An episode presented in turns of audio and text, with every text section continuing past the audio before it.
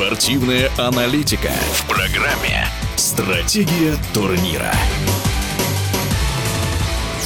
В прошлом сезоне в российской мужской гандбольной суперлиге произошло знаковое событие. ЦСКА нарушил многолетнюю гегемонию чеховских «Медведей». В этом регулярном чемпионате команда также уверенно лидирует и еще не потерпела ни одного поражения. После матча москвичей в Петербурге с «Зенитом», который завершился в ничью 25-25, мы попросили трехкратную чемпионку мира Надежду Муравьеву сравнить игру ЦСКА в нынешнем и прошлом сезоне. Команда обрела как раз-таки стабильность сравниваю с чехскими медведями, с теми, с кем они сейчас располагаются рядом в турнирной таблице, у ЦСКА более обширная ротация как э, в уже сформированной команде, так в межсезонье, когда переходы осуществляются. Поэтому каждый раз Олег Ходьков находит новые связи игровые. В встрече против «Зенита» отсутствовал Артур Рудь, но вернулся Юлиан Гирик. И команда «Зенита» играла без Дмитрия Киселева. Он причем лидер не только зенитской команды, но и российской суперлиги в целом, тем более в прошлом игрок ЦСКА. Поэтому здесь у ЦСКА действительно такой лидер ушел безоговорочный.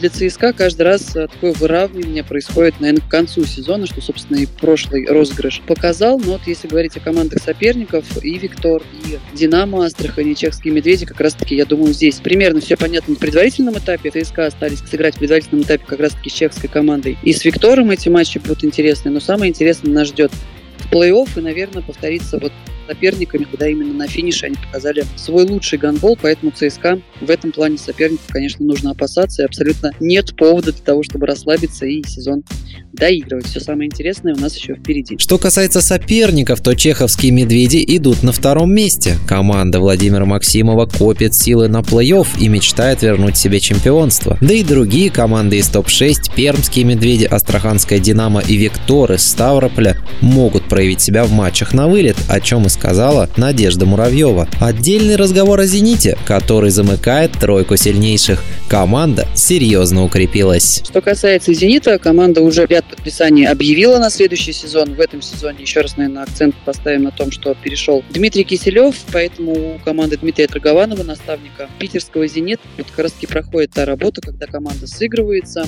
и к концу сезона может набрать свои лучшие кондиции, показать свой лучший гандбол. Ну а в следующем сезоне «Зенит», наверное, выйдет еще на более лидирующие позиции, поэтому год от года чемпионат мужской становится все интереснее. Это был комментарий трехкратной чемпионки мира Надежды Муравьевой. Стратегия турнира.